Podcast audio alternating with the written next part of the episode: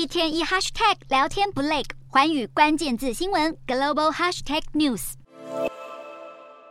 特卖会地方不大，只见大叔大妈们埋头选购，通通忙着捡便宜。东京老字号百货松坂屋上野店举办特卖会，号称约二十万种商品，最高打三折下杀，就是为了助力抗涨。预计两个星期能够吸客约八万人，而所引发的关注热度更能看出物价节节攀升，让东京人格外有感。不止人气，豆乳饮料四月价格还要再涨。日本媒体报道，从今年一月就开涨的食品高达五百八十项，包括意大利面、意大利面酱、甜面包、天妇罗炸粉等面粉制品，还有调味品、罐头食物和知名零嘴柿之种等等等。就连日本麦当劳都喊涨，十六号起菜单上超过八成的品项都将调高价格，而且还不到一年，这已经是第三次。涨价，小朋友率真的反应令人莞尔，却似乎说出了大人的心声。东京不计生鲜食品的消费者物价，十二月上涨百分之四，高于市场预期。由于东京的数据被视为是全日本的领先指标，代表去年还没过完，日本通膨已经开始加速上升，甚至可能已经比日银的目标高出一倍，更引发揣测，增加了可能性。日银总裁黑田东彦继十二月意外上调长期利率的上限之后，将在台湾时间一月十八号下午两点半的记者会上宣布政策转向。另一方面，快时尚品牌优衣库母公司讯销宣布，三月起为日本国内约八千四百名的员工加薪，增幅上看四成，以留住人才。也显示过去平均薪资几乎停滞三十年没成长，如今日本企业开始心动了。